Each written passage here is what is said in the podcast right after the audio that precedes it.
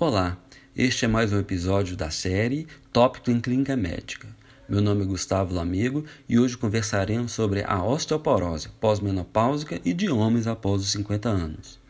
Começamos a abordagem na anamnese, investigando fatores de risco para o desenvolvimento de osteoporose e fraturas, que vão além da idade e sexo, a história familiar de osteoporose e fraturas, a história pregressa de fraturas por traumas de baixo impacto, a idade da menopausa, a presença de doenças associadas à osteoporose, como artrite reumatoide, doença celíaca, gastrectomia, doença inflamatória intestinal, e o uso de medicamentos que induzem a perda de massa óssea, como corticóide e anticonvulsivantes.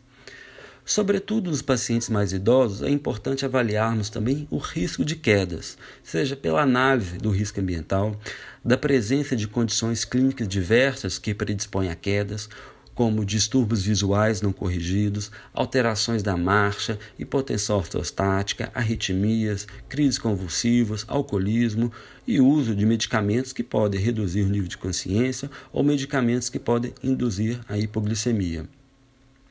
São também recomendados alguns exames laboratoriais de rotina, como hemograma, função renal, VHS, o metabolismo do cálcio através do cálcio sérico, fósforo, vitamina D, interessante, o cálcio urinário e o PTH. Nos homens também podemos incluir a testosterona livre. E, se houver suspensão clínica, podemos estender a propedêutica para mieloma múltiplo, doença celíaca, síndrome de Cushing. Podemos também avaliar os marcadores de metabolismo ósseo ou de turnover ósseo, como o CTX sérico, para nos ajudar na estimativa do risco de fratura. Sobretudo para pacientes mais velhos, após 70, 75 anos, é interessante incluirmos a imagem vertebral, através do raio-x simples de coluna vertebral ou lombar, onde estaremos buscando a identificação de uma fratura vertebral prévia, que, mesmo se assintomática, aumenta o risco do nosso paciente de desenvolver uma outra fratura.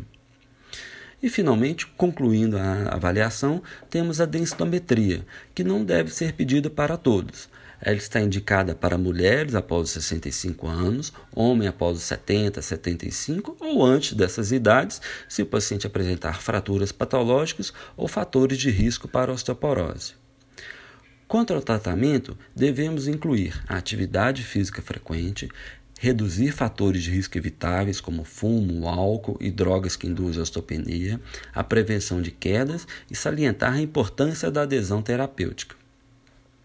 No tratamento também inclui a ingestão adequada de cálcio, onde dieta mais suplementos visa o alvo de 1.000 a 1.200 mg de cálcio por dia.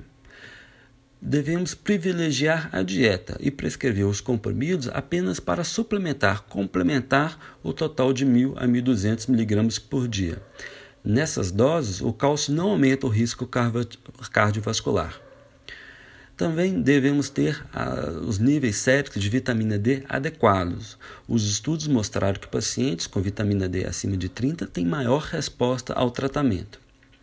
E finalmente chegamos ao tratamento específico, onde as primeiras escolhas são os bisfosfonatos ou denosumab e utilizamos a teriparatida para casos específicos.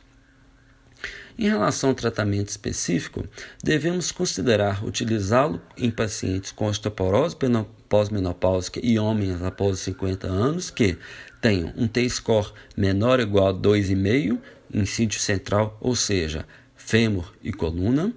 Pacientes têm osteopenia com fratura por fragilidade de colo de fêmur ou de vértebra. E terceiro grupo de pacientes que têm osteopenia com múltiplos fatores de risco. Esse terceiro grupo ainda gera questionamentos. Podemos utilizar a ferramenta Frax, já validada em nosso meio, que nos permite o cálculo do risco de fratura absoluta em 10 anos, mas que ainda tem pontos e cortes discutidos na literatura. Obrigado.